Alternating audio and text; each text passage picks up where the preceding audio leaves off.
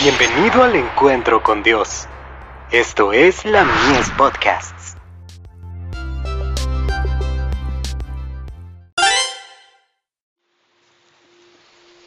Recibiréis poder. ¿Cómo llegar a ser agentes de salvación? Porque Dios, que mandó que de las tinieblas resplandeciese la luz, es el que resplandeció en nuestros corazones, para iluminación del conocimiento de la gloria de Dios en la faz de Jesucristo. Segunda de Corintios capítulo 4, verso 6. Los cristianos en verdad son los representantes de Jesucristo. No deben ser hipócritas. El mundo formará sus opiniones acerca de Dios mediante la conducta de los que solo toman el nombre de Cristo pero no hacen sus obras. Quienes los observan señalarán a los que pretenden ser cristianos pero que no son creyentes de corazón, que traicionan las sagradas creencias y practican las obras del enemigo diciendo, oh, estos son cristianos, y engañan, y mienten, y no son confiables. Estos no son los que representan realmente a Dios.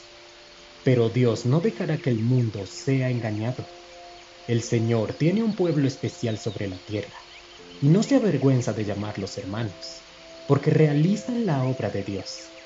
Manifiestan que lo aman porque guardan sus mandamientos llevan la imagen divina.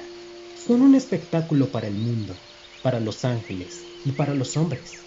Al cooperar con las inteligencias celestiales, el Señor es honrado y glorificado por los que hacen la mayor parte de las obras buenas. La verdadera piedad de corazón se manifiesta a través de las buenas palabras y obras.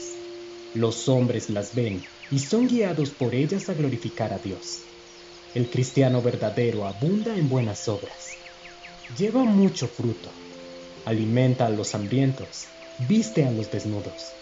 Visita a los enfermos. Y ministra a los afligidos. Los cristianos se interesan sinceramente en los niños que los rodean, quienes, mediante las sutiles tentaciones del enemigo, están listos para perecer.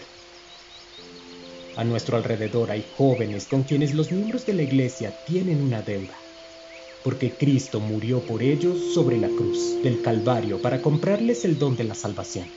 Son preciosos a la vista de Dios, y es por eso que les desea su felicidad eterna.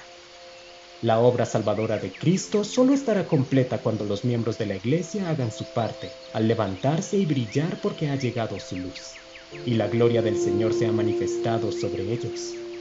Cristo pide la cooperación voluntaria de parte de sus instrumentos para llevar a cabo la salvación de las personas en forma consecuente y con todo fervor. The Review and Herald, 29 de enero de 1895.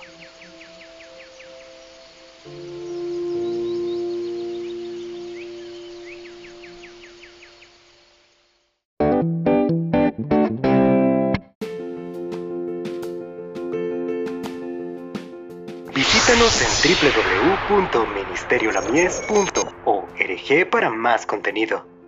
Dios te bendiga.